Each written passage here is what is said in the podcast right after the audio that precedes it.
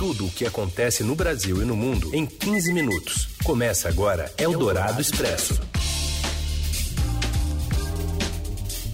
Olá, sejam muito bem-vindos. Está começando por aqui o Eldorado Expresso, edição desta quinta-feira, dia 23 de dezembro. A gente traz para você os assuntos mais importantes de hoje, recheando o meio do seu dia. Vamos aos destaques desta quinta. Ministério da Saúde abre hoje a consulta pública sobre a vacinação de crianças contra a Covid-19.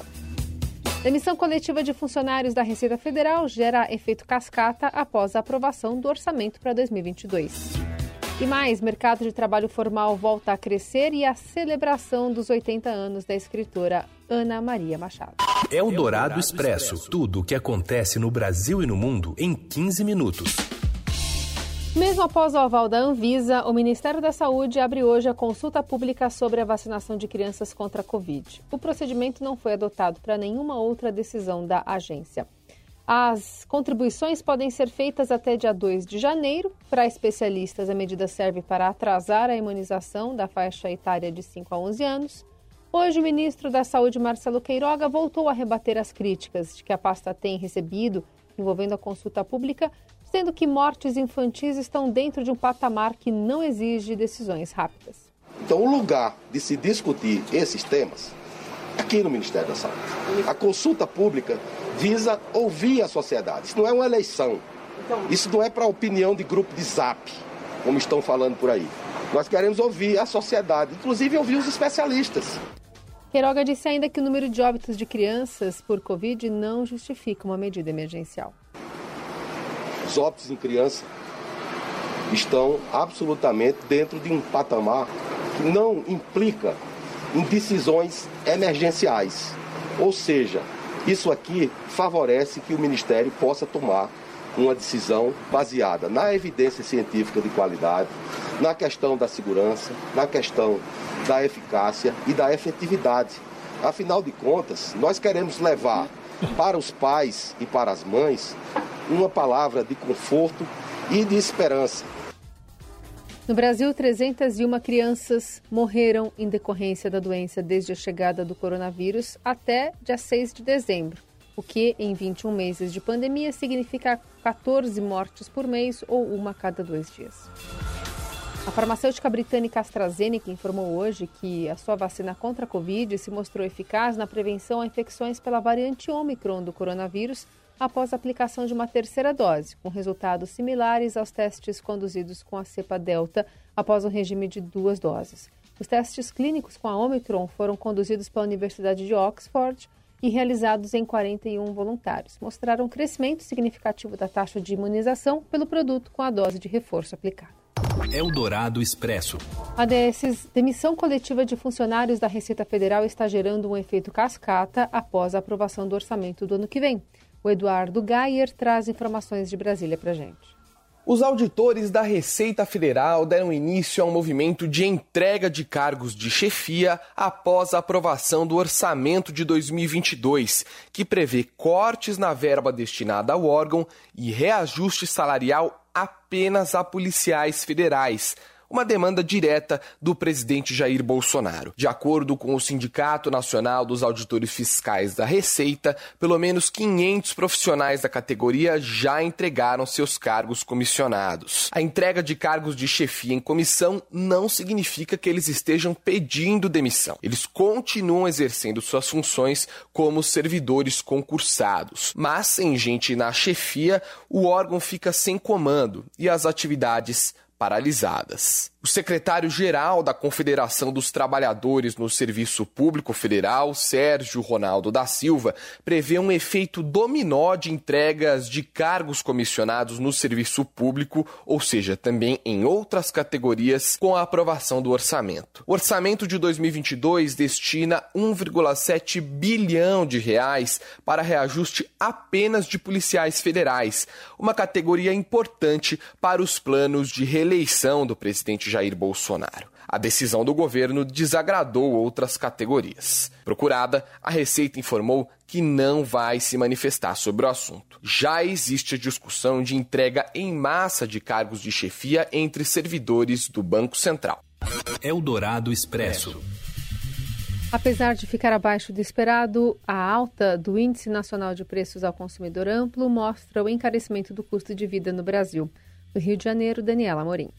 A prévia da inflação oficial no país desacelerou de 1,17% em novembro para 0,78% em dezembro, mas encerrou o ano ainda no patamar de dois dígitos. O Índice Nacional de Preços ao Consumidor Amplo 15, o IPCA 15, acumulou uma elevação de 10,42% em 2021, maior taxa para um fechamento de ano desde 2015, informou o IBGE. No mês de dezembro, houve pressão de novos aumentos dos combustíveis. A gasolina teve alta de 3,20 28%, itens de maior impacto individual no mês, uma contribuição de 0,21 ponto percentual. Houve elevação também no etanol e no óleo diesel. O custo das famílias com transportes avançaram 2,31% em dezembro, o equivalente a praticamente 65% do IPCA registrado no mês. Os automóveis novos, automóveis usados e passagens aéreas também ficaram mais caros. Os aumentos nos custos de energia elétrica e do gás de cozinha também pressionaram o orçamento familiar. O gás de botijão teve o 19 mês consecutivo de aumentos. Na alimentação, a alta foi de 0,35%. Apesar do encarecimento considerável do café moído, frutas, carnes e cebola, ficaram mais baratos o tomate, leite longa-vida e arroz. O encarecimento de apenas dois itens na cesta de consumo das famílias ao longo de 2021 foi responsável por mais de um terço da inflação de dois dígitos do fechamento do ano. A gasolina e a energia elétrica mais caras deram uma contribuição de 3 3,62 pontos percentuais para a taxa de 10,42% registrada pelo IPCA 15. A gasolina subiu 49,59% em 2021 e a energia elétrica aumentou 27,34%. A queda do poder de compra do brasileiro, corrido pela inflação de 10% neste ano, mais os juros e o desemprego elevados, derrubaram as intenções de consumo para o Natal repetindo o movimento já registrado na Black Friday. De 28 produtos pesquisados entre alimentos e enfeites típicos desta época, eletroeletrônicos, eletrodomésticos, móveis, itens de informática, telefone celular e artigos de vestuário, só cinco apresentaram aumento na intenção de compra em relação ao Natal passado. Segundo a pesquisa da plataforma V, do Instituto Brasileiro de Executivos de Varejo, resultado representa a maior retração observada na pesquisa de intenção de consumo desde 2016. O mercado de trabalho formal voltou a acelerar e registrou um saldo positivo de mais de 324 mil carteiras assinadas em novembro, de acordo com os dados do CAGED divulgados hoje. Em novembro de 2020, houve abertura de aproximadamente 376 mil vagas com carteira assinada, o mercado financeiro já esperava um novo avanço no emprego no mês, mas o resultado veio acima do teto das expectativas de analistas consultados pelo Projeções Broadcast. No acumulado dos 11 meses, 11 primeiros meses de 2021, o saldo do Cagete já é positivo em quase 3 milhões de vagas. Eldorado Expresso. A São Paulo Transportes, né, a SPTrans, apresentou uma proposta de aumento do valor da passagem de ônibus na capital paulista de R$ 4,40 para R$ 5,10. O reajuste foi defendido em reunião, mas ainda precisa ser acatado pelo prefeito Ricardo Nunes.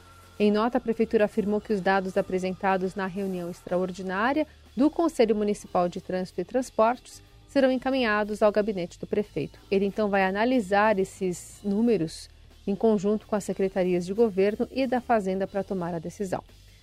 É, no SP em Pauta, aqui no Jornal Dourado, a colunista Adriana Ferraz afirmou que o prefeito está indeciso e precisa tomar uma decisão até o fim do ano. Se ele resolver aumentar a tarifa, ele tem que resolver. Aliás, se ele congelar, ele também precisa resolver esse ano. Não é um projeto de lei, não tem que se aprovar nada. Ele manda um comunicado para a Câmara de quanto será o valor da tarifa e tem, claro, que deixar isso público e mudar todo o sistema de cobrança né, do ônibus para uma nova tarifa. O que eu conversei com ele, Carol, esses dias, e ele é, isso saiu da boca dele, que ele está entre a cruz e a espada. Se o reajuste para 5 e 10 se confirmar, então uma pessoa que faz 22 viagens mensais de ida e volta deve gastar R$ 224,40. O valor representa quase 19% do salário mínimo discutido para o ano que vem, que deve ficar em R$ 1.210. Pausa no Eldorado Expresso. A gente volta já já para falar mais sobre o ranking de seleções da FIFA. FIFA. Eldorado Expresso. De volta com o Eldorado Expresso e as notícias importantes aqui do meio do seu dia. Vamos falar de futebol? Foi divulgado o ranking de seleções da FIFA deste ano e onde será que está o Brasil? Fala, Morelli. Olá, amigos. Hoje eu quero falar do último ranking da FIFA de seleções. E o Brasil ocupa a segunda colocação. A primeira colocação é da Bélgica. Olha só, a Bélgica que eliminou o Brasil, a seleção brasileira de Tite, lá na Copa do Mundo da Rússia. Esse ranking ele tem a ver com que as seleções fazem durante determinado período não teve muita alteração em relação à última anotação da FIFA, porque poucos jogos, pouquinho mais de 50 jogos de seleções aconteceram neste período. Então as posições ali, algumas sofreram alterações, mas nem todas, né? É, é muito questionável, todo mundo às vezes não entende porque que a Bélgica está na frente não está a França, por exemplo, campeã do mundo. É uma avaliação da FIFA que leva em conta as apresentações dos times nacionais e também os seus resultados nas competições e nas partidas é, que esses times, né, que esses scratches nacionais fazem daquele determinado período. Então a Bélgica lidera é, esse ranking da FIFA, fecha 2021 na primeira colocação. O Brasil vem em segundo, França em terceiro, Inglaterra em quarto, Argentina, ai ai ai, a poderosa Argentina de Messi em quinto lugar, Itália que ganhou a Eurocopa em sexto lugar e a Espanha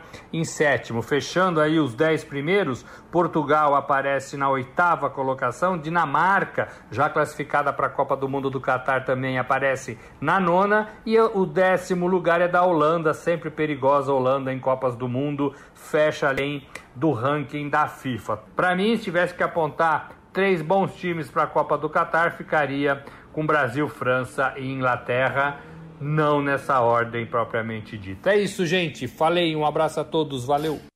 Eldorado Expresso. A escritora brasileira Ana Maria Machado festeja 80 anos com livros sobre a marcante trajetória literária. O editor do Caderno 2 do Estadão Biratã Brasil tem mais detalhes para a gente, uma reportagem, inclusive, especial no Estadão de hoje. Fala, Birá.